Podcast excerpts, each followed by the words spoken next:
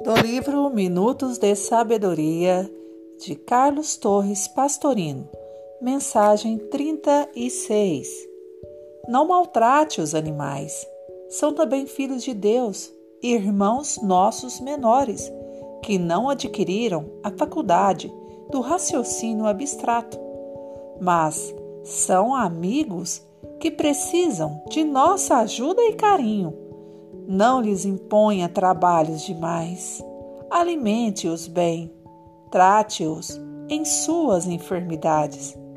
Faça com essas criaturas de Deus que dependem de você o mesmo que você gosta de receber dos anjos do bem.